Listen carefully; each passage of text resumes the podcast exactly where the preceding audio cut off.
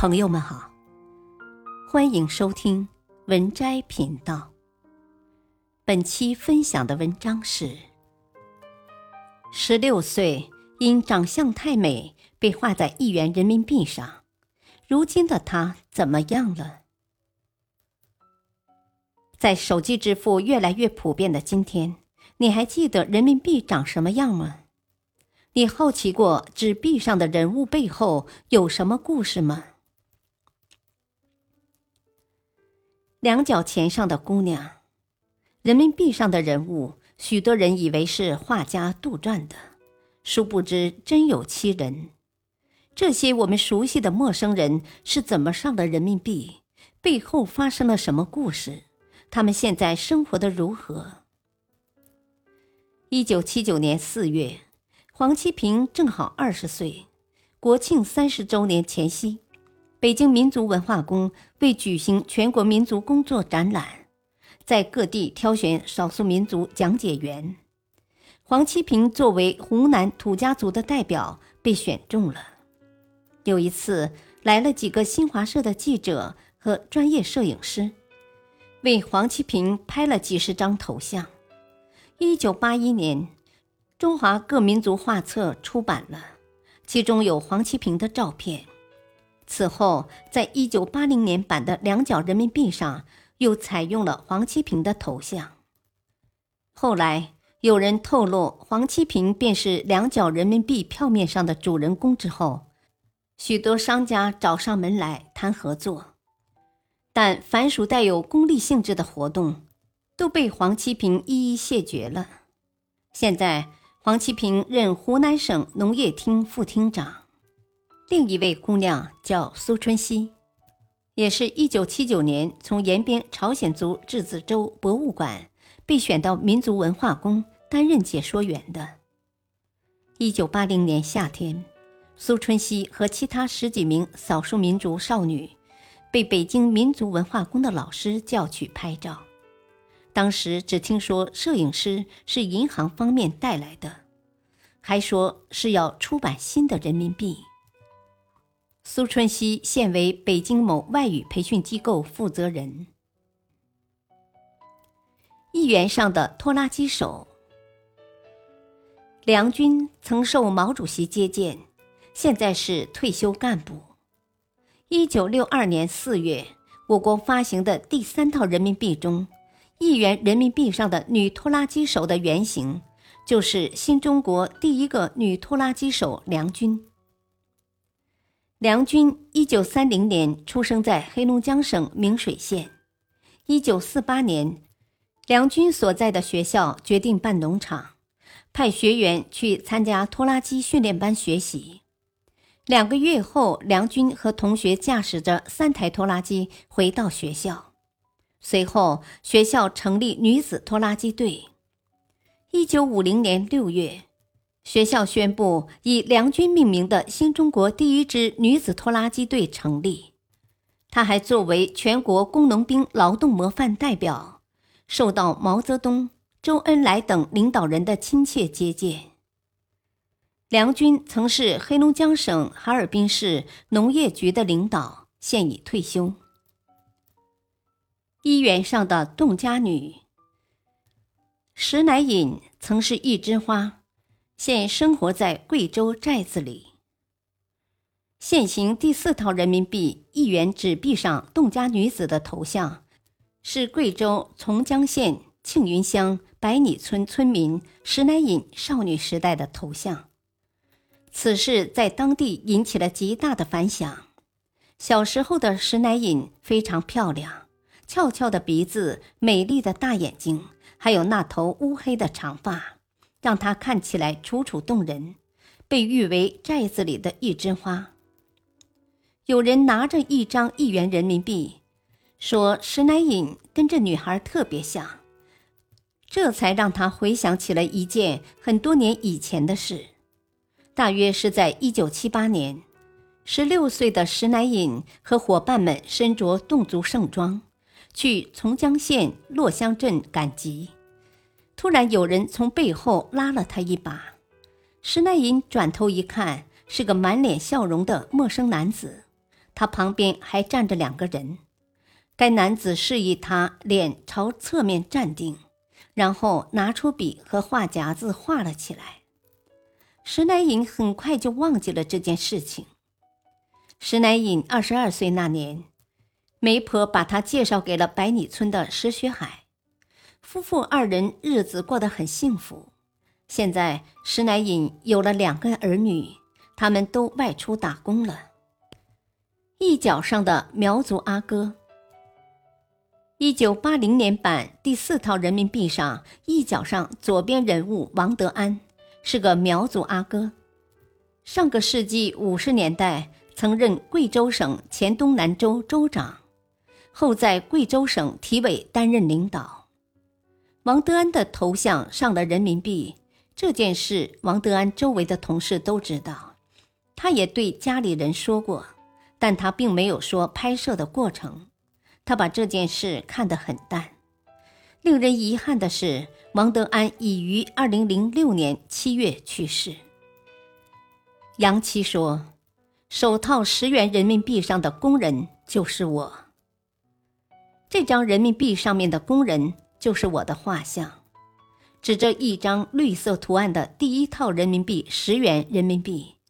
八十六岁的杨琦老人笑着说：“一九四八年十二月一日，中国人民银行以华北银行为基础，合并北海银行、西北农民银行，在河北省石家庄市组建成立，并发行人民币。杨琦是第一套人民币的设计、雕刻、制版者和参与者。”也是第一套人民币十元钞票图案上的工人原型。出生于上海的杨琦，当年在华北印钞厂专门从事解放区流通货币的设计研制工作。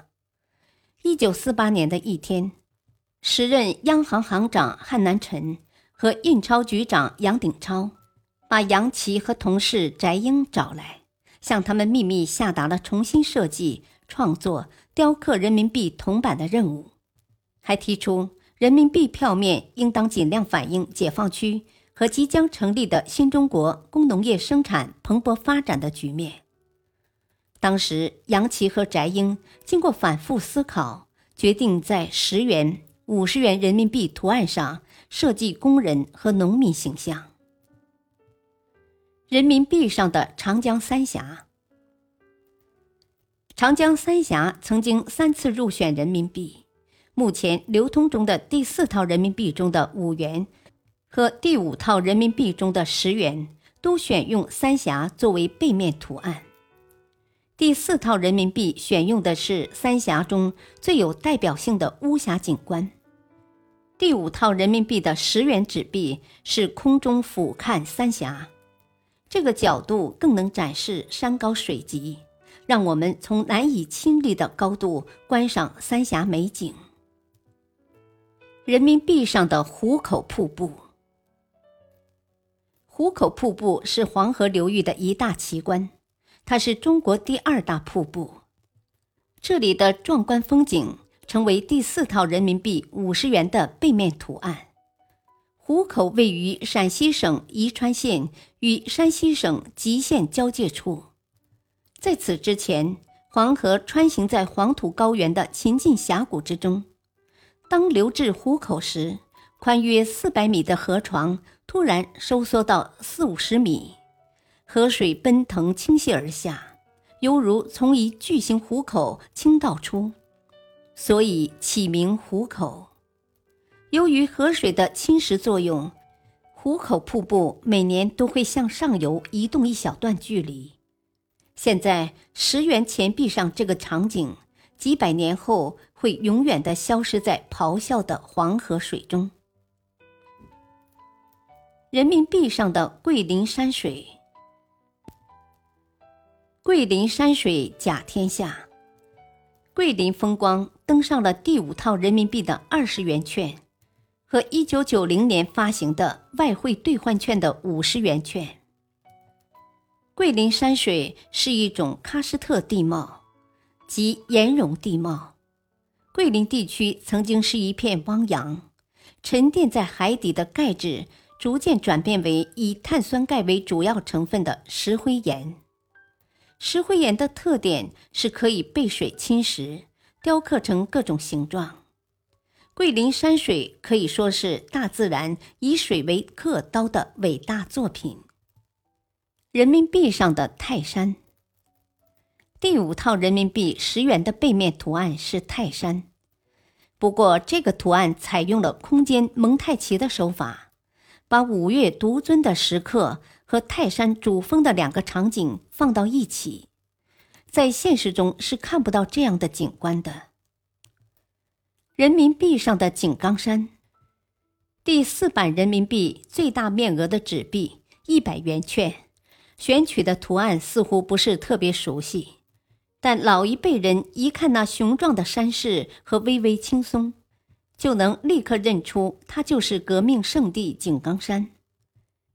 井冈山位于江西省南部湘赣两省交界的罗霄山脉的中部，如此特殊的历史地位，让井冈山两次成为人民币的图案。人民币上的布达拉宫。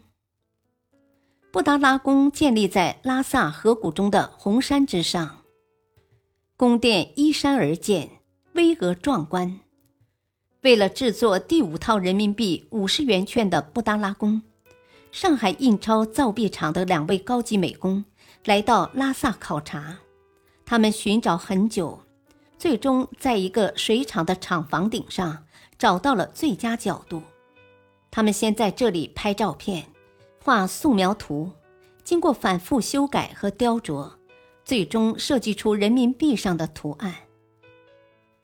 人民币上的三潭印月，三潭印月是我们日常生活中最常见、接触最多的风景，因为它出现在第五套人民币面值一元的钱币上。三潭印月是杭州西湖的标志性景观。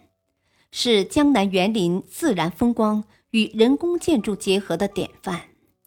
西湖中的这三座小石塔被称为三潭。秋节时，在塔中点燃灯烛，灯光、月光以及它们在湖中倒影交相辉映，是中国古典园林的经典之作。人民币上的图案并非完全写实。摄影师所在角度只能拍到两座石塔。